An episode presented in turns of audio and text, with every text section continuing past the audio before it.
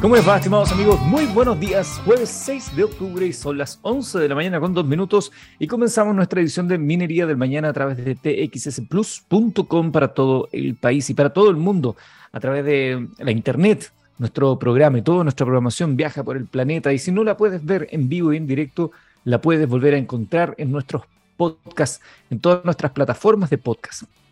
Minería del Mañana es una presentación de Anglo American. En Anglo American la innovación está en el centro de todo lo que hacemos, buscando mejores formas de extraer y procesar minerales esenciales para nuestra sociedad, usando menos agua y menos energía, con la ciencia y la tecnología como principales aliados colaborando con las comunidades, trabajando para un medio ambiente más saludable, con estrategias para enfrentar entre todos el cambio climático. Así en Anglo American avanzamos con un propósito claro, que es reimaginar la minería para mejorar la vida de las personas. Hoy estaremos conversando en la segunda parte de nuestro programa, que es cuando nos dedicamos a las entrevistas, con Samuel Ramírez. Él es director de desarrollo de proyectos para eh, Vision Chile. Vamos a hablar de Vision, la experiencia que tienen en minería, si tienen plataformas para la sustentabilidad en la minería, que también es tan relevante. A Vision lo conocemos por sus cámaras y probablemente durante la pandemia todos nos expusimos alguna vez a alguno de sus sistemas, pero tienen mucho que decir. Es parte interesante lo que conversaremos con Samuel Ramírez, director de desarrollo de proyectos para Vision de Chile. Y bueno, como es habitual, ya empiezo a tomar contacto con, mi Instagram, arroba Fuentesilva, que son mis dos apellidos, pero una sola S. Fuentesilva. ¿Por qué? Porque esta primera parte del programa la hacemos en conjunto con el Instagram que está ahí. Hola muchachos, un gusto saludar a aquellos que se van sumando a la conexión. Viviana es la primera que se conecta ahí en el Instagram y ya se van sumando más gente. Estamos en vivo a través de txsplus.com, donde martes y jueves hacemos este programa de ciencia, innovación y tecnología y también de minería. Y bueno, hablamos de cosas que nos, interesan y probablemente una de las teleseries tecnológicas que nos tiene a todos ahí medio mirando qué va a pasar es la de Twitter y Elon Musk. Bueno, tras evitar la batalla judicial, Elon Musk ha roto el silencio en torno a la posible compra de Twitter. Eh, esto en torno a los informes que indican que ha decidido seguir adelante con su oferta para comprar Twitter, pero por el precio original que era de 54.20 dólares por acción, es decir, 44 mil millones de dólares. Eso es lo que se, se, ha venido especulando, ¿no? El martes por la noche, Elon Musk utilizó eh, la red social justamente para hacer un comentario que hizo referencia a algo llamado X. Uno de los seguidores de Elon Musk comentó en, el hilo al multimillonario que, comillas, hubiera sido más fácil comenzar X desde cero, a lo que Elon Musk respondió que la compra de Twitter podría acelerar probablemente X de 3 a 5 años antes de agregar rápidamente que podría estar equivocado al respecto. Bueno, Bloomberg, el medio de finanzas, reflexionó que X podría ser el equivalente a la app WeChat en China, una super aplicación eh, que la verdad deja eh, bastante pequeña a Twitter. No, no tenemos tanto conocimiento probablemente en este lado del mundo lo que implica una aplicación como WeChat. Entonces, empezamos a buscar qué es lo que sabemos nosotros hoy día de esta aplicación llamada X. X, por lo demás, es un nombre es un, sonido y una letra que le encanta a Elon Musk. Todas sus empresas eh, tienen en algún lugar, salvo Tesla, ¿no? Pero las empresas espaciales tienen la X metida entre medio, ¿no? Bueno, como le decía, X es una de las letras favoritas de este empresario, lo utilizó como nombre en un banco en línea que cofundó en 1999 no se olvidó de incluirla en el nombre corto de Space Exploration Technologies Corp, lo que se conoce como SpaceX, y hasta compró el dominio x.com a PayPal el año 2007. Así que no sería eh, extraño que cuando anuncie eh, X eh, se llame una aplicación con, ese nombre. ¿Qué incluiría esta, una aplicación de este tipo? Bueno, en esta sesión de preguntas y respuestas entre Elon Musk y los empleados de Twitter realizada el pasado mes de junio, brindó un poco más de luz al respecto. En el encuentro realizado de manera virtual, el empresario no dudó en em, comprar eh, o comparar el potencial de Twitter con WeChat. Dijo él, creo que sería importante tratar de incluir la mayor parte posible del país, la mayor parte del mundo. ¿Por qué? Porque escuchen bien las dimensiones que tiene la aplicación WeChat, probablemente que muchos de nosotros ni siquiera tenemos o conocemos. Eh, WeChat es una. Sacando, WeChat, sacando de la ecuación las medidas impuestas por el gobierno chino para limitar la libertad de expresión, sabemos, eh, WeChat es el modelo más claro de una super aplicación o una super app. un modelo que ha permitido conseguir, escuche bien, más de 1.200 millones de usuarios.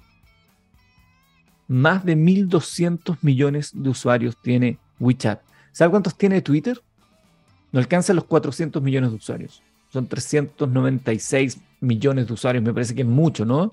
Pero comparado con los 1.200 millones de usuarios que tiene WeChat, para que nos hagamos una, una idea. Eh, es, increíble lo que ha crecido, lo que ha hecho WeChat, porque la compañía detrás de WeChat, que se llama Tencent, hace tiempo que empezó un camino para adicionar otras ofertas, otras funciones, además del componente social de la aplicación. El servicio, que originalmente permitía chatear y realizar llamadas, como un WhatsApp, hoy permite pedir un taxi, comida a domicilio, abonar las facturas, pagar las facturas del agua, del gas, enviar dinero, eh, concretar una cita médica, jugar online y hasta, escuche bien, solicitar un divorcio. Todo esto es posible gracias a un esquema de microaplicaciones que se ejecutan dentro de la aplicación y al músculo fintech de Tencent, que es la empresa. Si llevamos este ejemplo a nuestra realidad, se trataría de una única aplicación que integraría eh, otras aplicaciones individuales como Facebook, Twitter, Uber, Instagram o lo que sea.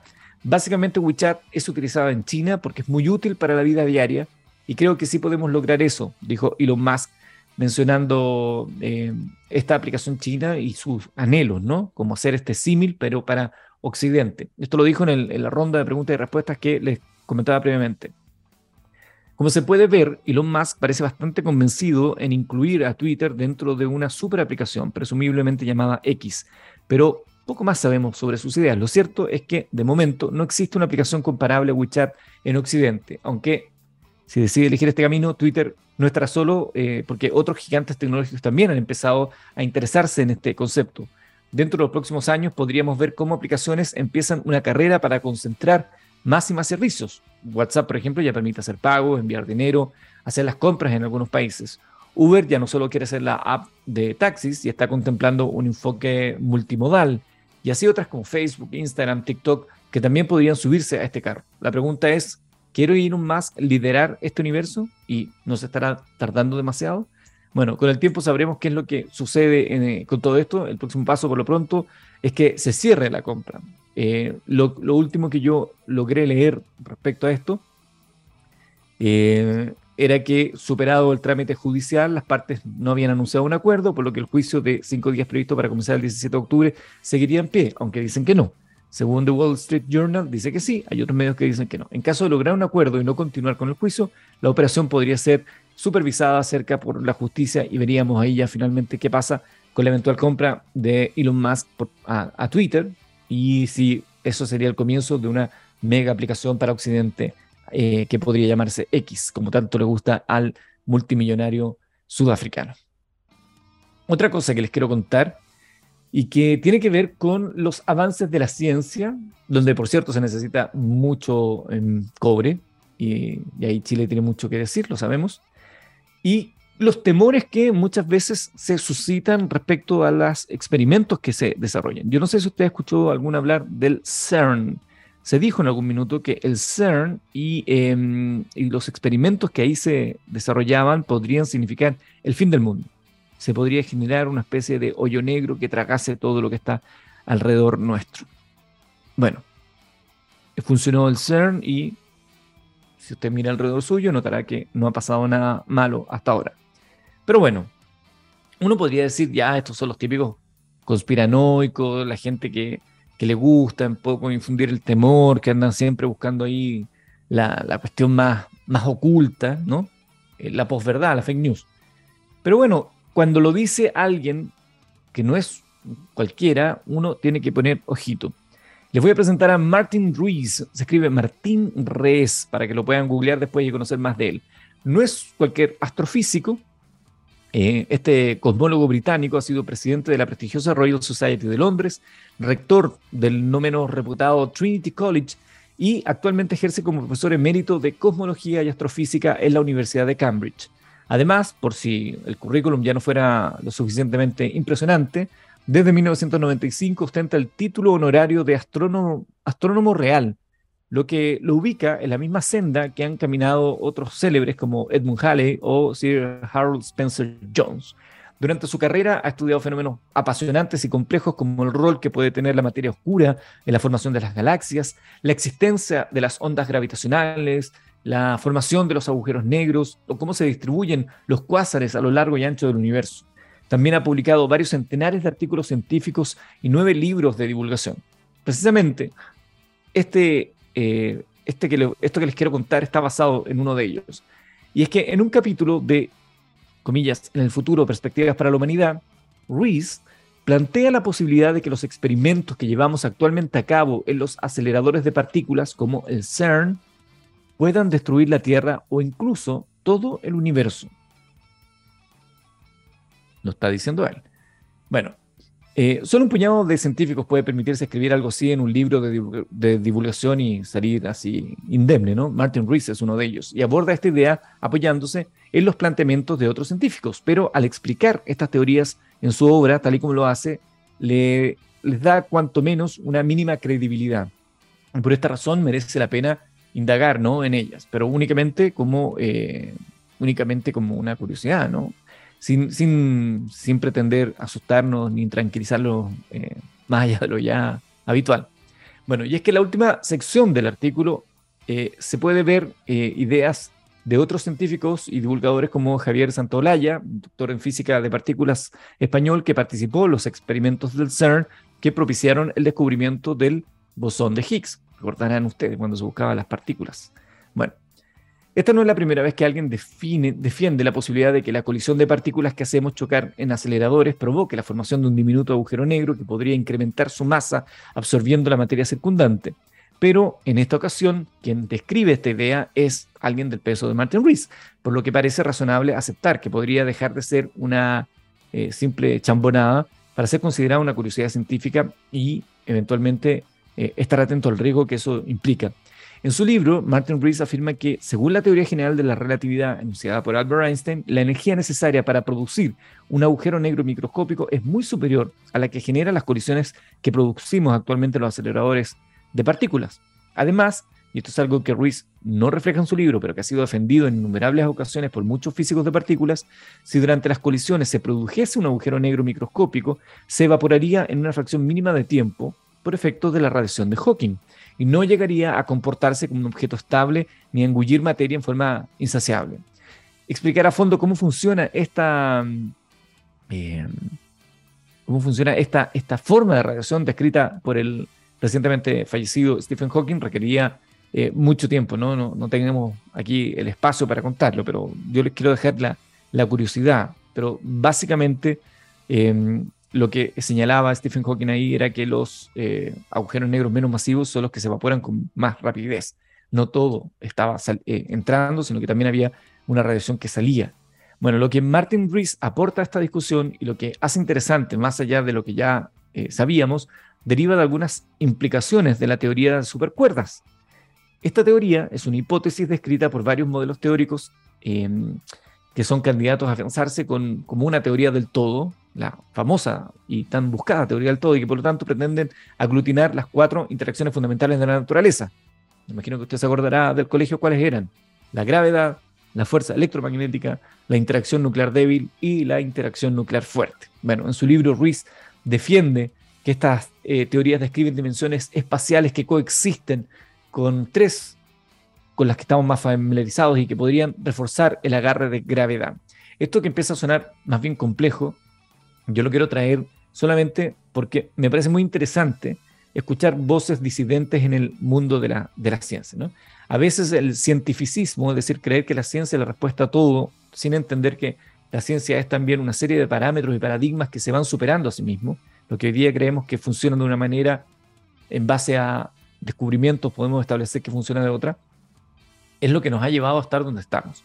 Y sería interesante también que eh, voces disidentes como la de Martin Rees sean consideradas, no para terminar con los experimentos, sino que también para poner en una balanza eh, los riesgos implícitos, sobre todo si estamos hablando de algo que podría significar em, una destrucción em, masiva. ¿no? Hay una palabra que se, se llama strangelet, como strange, y le agrega let, y es una palabra bastante singular. Eh, un strangelet es una partícula hipotética que, según algunas teorías de la física actual, podría ser un elemento constituyente de la materia extraña. Yo lo dejo hasta ahí nomás, porque es muy complejo de poder seguir. Yo leí los artículos varias veces y no, no termino de entenderlo del todo. Quizás ahí le dejamos pega a otros colegas de TX eh, Plus, a ver si el profe Massa se, se puede aventurar con ello. Pero realmente es muy interesante lo que dice este científico. Pueden encontrar información, por eso les, daba el nombre Martin Rees, para que los busquen eh, sobre sus investigaciones y sus alertas sobre el trabajo en el CERN y en los aceleradores de partículas. 11 con 17. Lo siguiente que le quiero contar antes de ir a la música eh, tiene que ver con la inteligencia artificial. Uh, que hablamos de inteligencia artificial acá en el programa. Sí, pues hablamos mucho de inteligencia artificial. Hablamos poco de la inteligencia eh, natural que parece que está más, más escasa, pero la inteligencia artificial está bastante presente.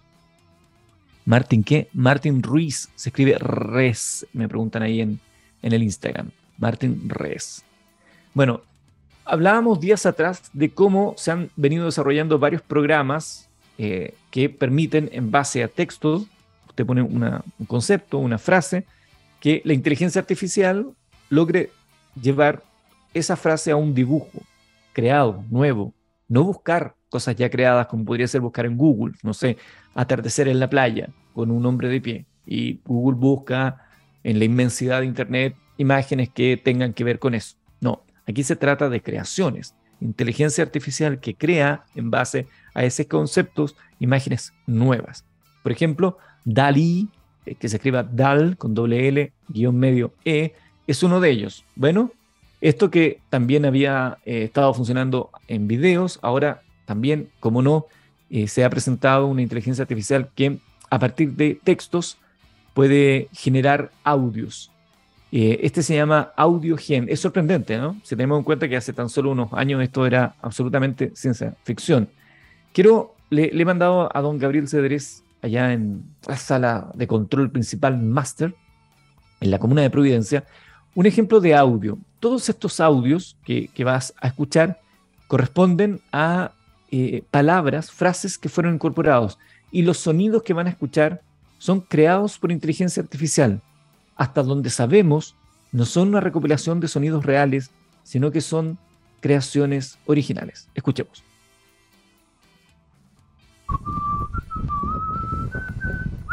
Ahí el texto dice alguien silbando mientras el viento sopla. Este es un hombre habla mientras los pájaros cantan y los perros ladran. Sirenas y un motor zumbando que se acercan y pasan. Este eran unas palomas.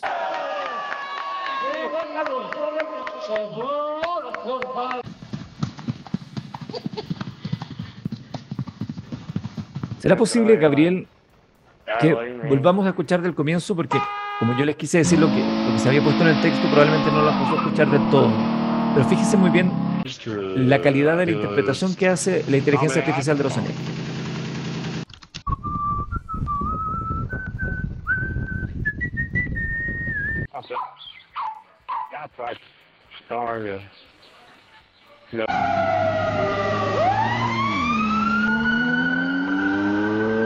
Ya, lo, lo, lo dejamos hasta ahí, porque esto que puede sonar así medio random, medio simple, la verdad es un trabajo increíble. AudioGen, así se llama, AudioGen, eh, lo pueden googlear y pueden llegar a estos audios. Es este programa de inteligencia artificial que genera sonidos a partir de descriptores textuales. Según explican los investigadores de Meta y de la Universidad Hebrea de Jerusalén, que son los responsables del proyecto, se utiliza un modo generativo autorregresivo, no sé lo que significa, para interpretar los pedidos en lenguaje natural y generar desde cero muestras de audio. Desde cero.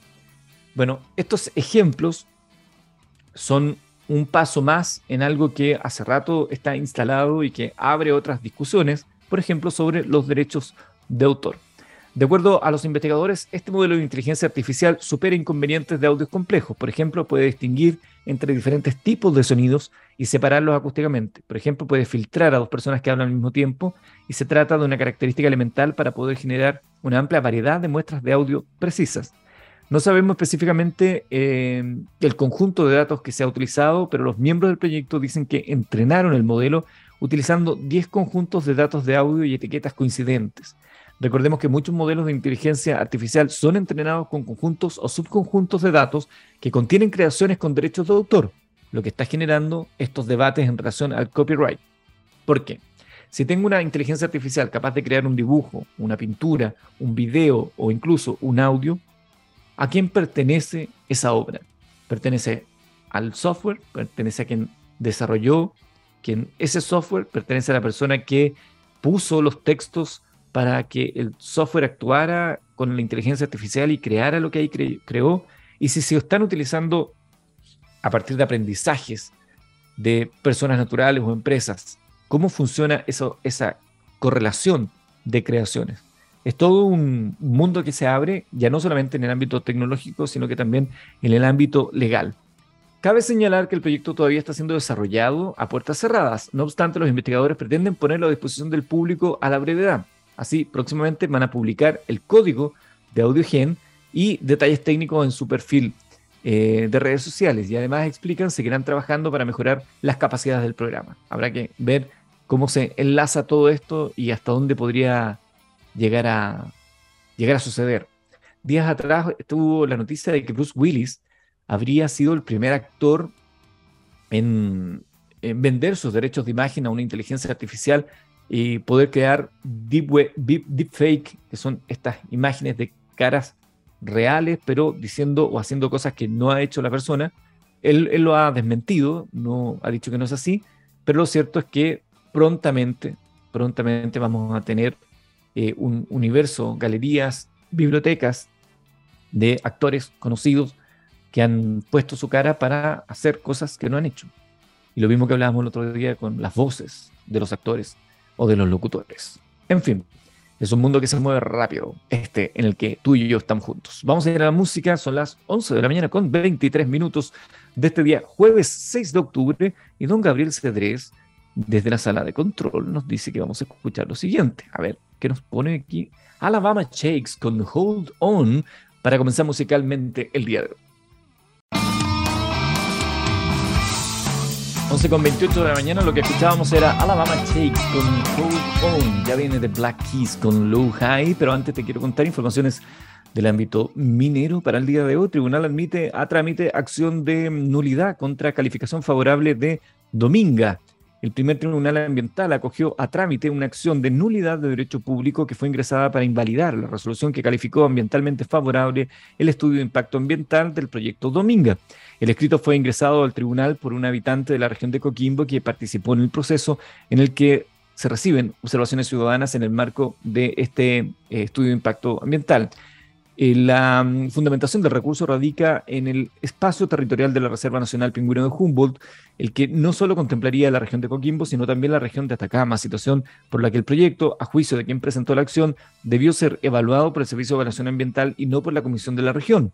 En este contexto, la requiriente indica que se debió considerar la Reserva Nacional Pingüino Humboldt, que constituye un ecosistema único, indivisible, territorialmente infragmentable. Esta situación fundamentaría que el SEA de la región de Coquimbo debió haber se abstenido de seguir conociendo la evaluación hasta esperar el pronunciamiento del nivel central debido a la biregionalidad del proyecto. Sigue dando informaciones el tema de Dominga, ¿no? Hace, hace largo rato que está ahí presente en la agenda. 11 con 29, la siguiente noticia es que mineras proponen un royalty basado sobre la rentabilidad y el margen. En las próximas semanas se presentarán indicaciones que recogen los comentarios y sugerencias discutidos en las sesiones de la Comisión de Minería y Energía del Senado. En la última sesión realizada por la Comisión de Minería eh, y Energía que les mencionaba, las asociaciones industriales de Antofagasta y de Quique, junto con ejecutivos de la industria minera, expusieron sus críticas al proyecto de royalty minero presentado por el gobierno. El director de la Asociación de Industriales de Antofagasta, Osvaldo Pastén, levantó una alerta temprana sobre el efecto del royalty a las empresas mineras, donde se verá un impacto en su producción e inversión. Dijo él, en los últimos 17 años el sector minero ha experimentado cinco grandes cambios en su régimen tributario y hemos bajado la producción un 36%, bajamos a un 26%. Por su parte, Giancarlo Bruno, el CEO de Capstone Cooper, mencionó que esperan un proyecto que considere la realidad, de yacimientos complejos de la unidad de minería, mientras que el director de finanzas de la misma empresa, Fernando García, expresó que fijar las tasas de royalty en función del precio del cobre solamente puede ser algo muy perjudicial, ya que no se tiene en cuenta la curva de costos de insumos que tiene la industria minera. Marco Gómez, gerente general de la Asociación de Industriales de Iquique, concordó que los, con los expositores anteriores en que hay que buscar un royalty que no afecte la competitividad minera y que sea discutido en sus aspectos técnicos y no políticos. Por último, los ejecutivos de Minera Sierra Gorda, encabezados por su gerente general Miroslav Kidon y su vicepresidente de finanzas Mijal Bator, mencionaron que la minería del futuro se enfrenta actualmente a desafíos y que Chile tiene que protegerla. El Ejecutivo se referencia a la baja ley de mineral, la Sierra Gorda de 0.389 versus 0.8 del país, a la presencia de mayor cantidad de material estéril por tonelada contenida de cobre y años de pérdidas antes de alcanzar el equilibrio operacional. El asesor de Hacienda, Sebastián Fres, indicó que las próximas semanas se presentarán indicaciones que recogen los comentarios y sugerencias discutidos en las sesiones de la comisión. Los Pelambres prevé menor producción de cobre en 2023. Tras el incidente en obras de la desaladora de los Vilos, la producción de cobre de 2023 caerá en 30.000 toneladas debido a los daños ocurridos en esta plataforma en construcción, producto de las marejadas del 12 de septiembre. Los Vilos, Antofagasta Minerals informó una demora en los trabajos de obra de la planta desalinizadora de su proyecto INCO Los Pelambres. Por ende, el retraso afectará a la producción previamente planificada en 2023 en aproximadamente 30.000 toneladas, dijo la empresa por medio de un comunicado, donde explicaron que esto se reflejará en la guía de producción total del cobre del grupo para el año, que se anunciará en el informe de producción del tercer trimestre de la compañía el día 19 de octubre. Y sobre lo mismo, sindicato de Mina Los Pelambres espera acuerdo laboral para evitar la huelga. Esto ha sido conocido y hasta, por lo menos hasta esta hora no había mayores antecedentes. Recordemos que la semana pasada los miembros del sindicato sometieron la decisión a votación y el 94% de los trabajadores estuvo a favor de paralizar labores en caso de no llegar a acuerdo. Japón financiará dos proyectos de energía solar en Chile en el marco del programa de financiación dar a los proyectos del modelo de mecanismo de crédito conjunto para el año fiscal 2022, el Ministerio del Medio Ambiente de Japón seleccionó dos proyectos de energía fotovoltaica por 18 megawatts para desarrollar en Chile de la mano de Eurus Energy Group. Ambos proyectos consideran 9 megawatts de capacidad instalada y se ubicarán en las regiones del Maule y Biobío. Con esta iniciativa se espera la cooperación entre el gobierno chileno y japonés que reduzca las emisiones de gases de efecto invernadero en más de 16.000 toneladas al año. Asimismo, el Ministerio de Medio Ambiente japonés seleccionó otros tres proyectos que se emplazarán en Indonesia y Vietnam. 85.000 metros de cables de cobre han sido robados en BioBio este 2022. Debido a esto, Los Ángeles se conformó la primera mesa público-privada para evitar el robo de alambre de cobre en la región una mesa de trabajo multisectorial entre el gobierno central, las autoridades de cada municipio y las policías, realizada la Delegación Provincial de Los Ángeles, abordó la temática del robo de cables de cobre, que tan solo este año ha sido de 85 mil metros. El incremento en los robos ha producido pérdidas por 188 millones de pesos a las empresas eléctricas. Una de las empresas más afectadas producto de estos hechos ha sido Frontel, con un total de casi 26 mil metros de cable de cobre sustraídos. Las distribuidoras Copelec, Coelcha y Copelán también han sufrido pérdidas. Estamos buscando los puntos críticos para poder seguir trabajando en esta mesa que lleva adelante la Subsecretaría de Prevención del Delito junto a las empresas del sector público y privado para abordar este delito que es muy complejo. Sabemos que genera muchos problemas en los sectores rurales porque el robo se comete donde a veces no hay testigos. Por lo tanto, estamos trabajando en mejores estrategias para enfrentar este delito, dijo Felipe Rodríguez, coordinador regional de seguridad pública. Por su parte, el teniente coronel Héctor Soto manifestó que, de acuerdo con nuestras estadísticas, el robo de cables afecta mayormente a la comuna de Los Ángeles y Yumbel. Nos encontramos para plantear estrategias y realizar diagnósticos para revertir esta tendencia y por eso nos encontramos todos los involucrados que somos parte de este, parte responsable de este prevenir y evitar el delito. Las cifras eh, indicadas por Fiscalía informan que en lo que da del año 2022, 46 denuncias por robo de cables han sido ingresadas al Ministerio Público. Y, y eso serían las informaciones del ámbito minero para el día de hoy. Son las 11 de la mañana con 35 minutos. Vamos a escuchar a The Black Keys con Low High y al regreso conversamos con nuestro invitado del día de hoy, que es Samuel Ramírez, director de desarrollo de proyectos para Vision o Vision Chile.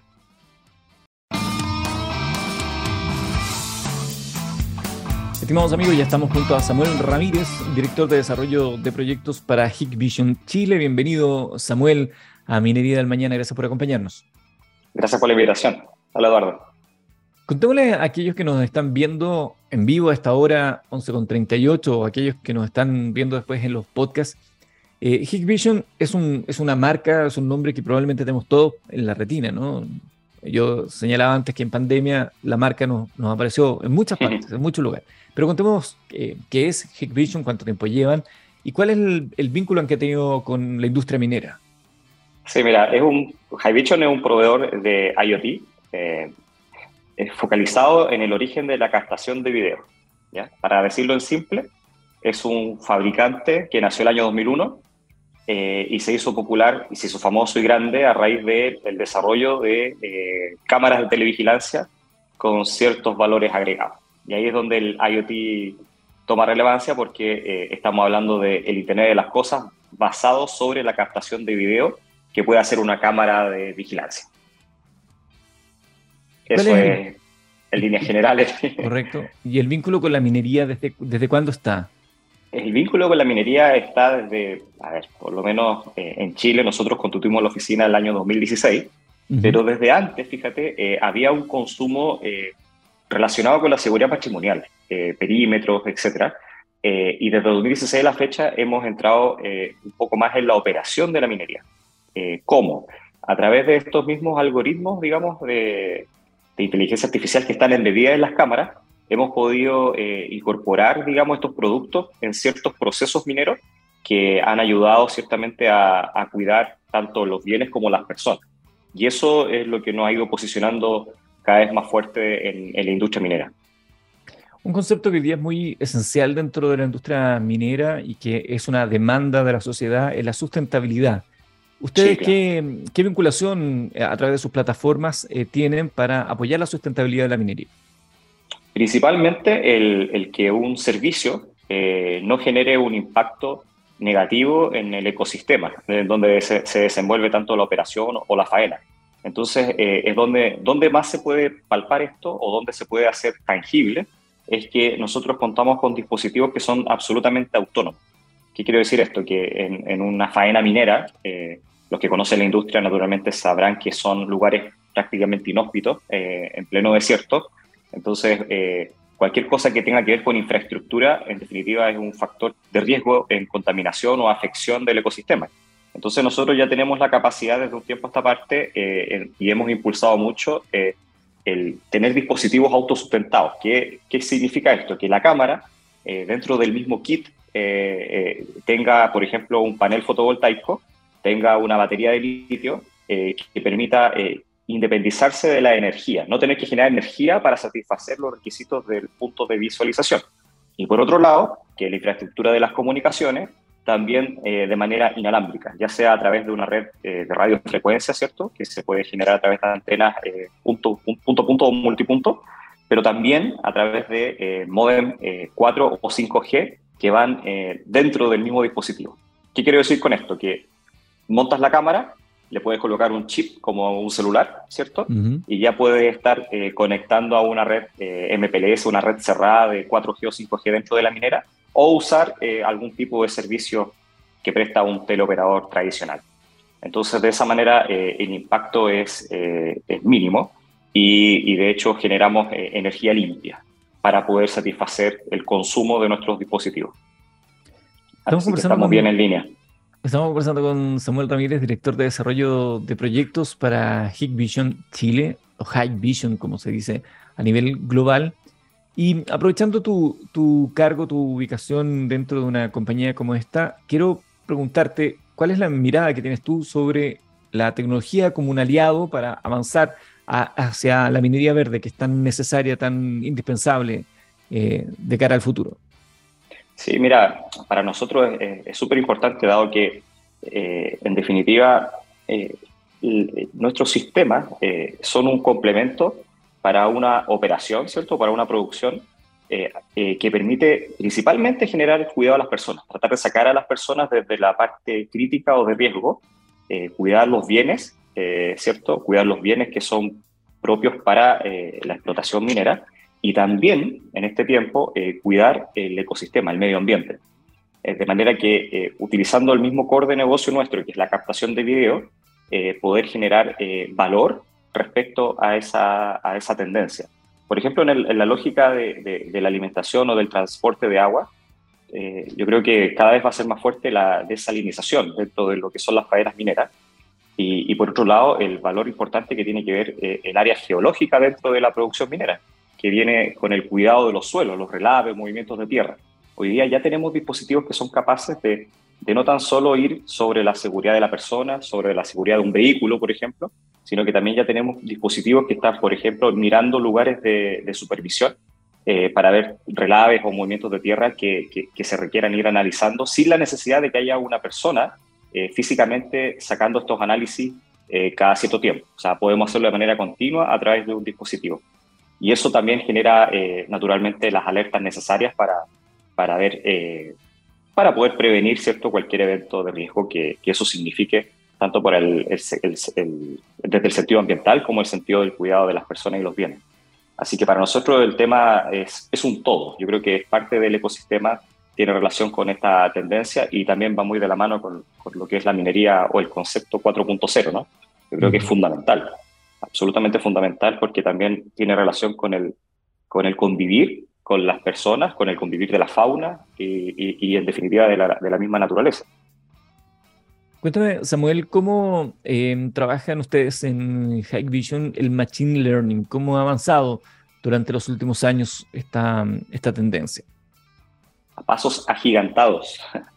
Una de las cosas que esta pandemia nos dejó, creo, eh, desde el punto de vista desde el, desde el high-tech, que es el área en el que yo estoy, eh, es que todo esto del machine learning, el deep learning y todos estos conceptos que, están dentro de, un título más grande, un paraguas que es la inteligencia artificial, se vio eh, de manera acelerada. O sea, se vio a raíz de la pandemia una aceleración muy fuerte para poder eh, resolver las necesidades que en ese tiempo la pandemia no, no, no, nos puso como desafío y que hoy en día eh, ese desafío ha ido migrando hacia otras subtareas o subnecesidades que, de cierta manera se evidenciaron, que tiene que ver precisamente con el control, la prevención y la eficiencia. ¿no? Entonces, el, el, machine learning, que, en definitiva es que la máquina piense, antiguamente requería mucho tiempo de entrenamiento. Es decir, que, por ejemplo, para que una cámara o para que un dispositivo, para que un computador pudiera interpretar un comportamiento de algo, necesitaba mucha muestra, mucha muestra eh, previa para poder entregar un resultado más eh, cercano a lo esperado.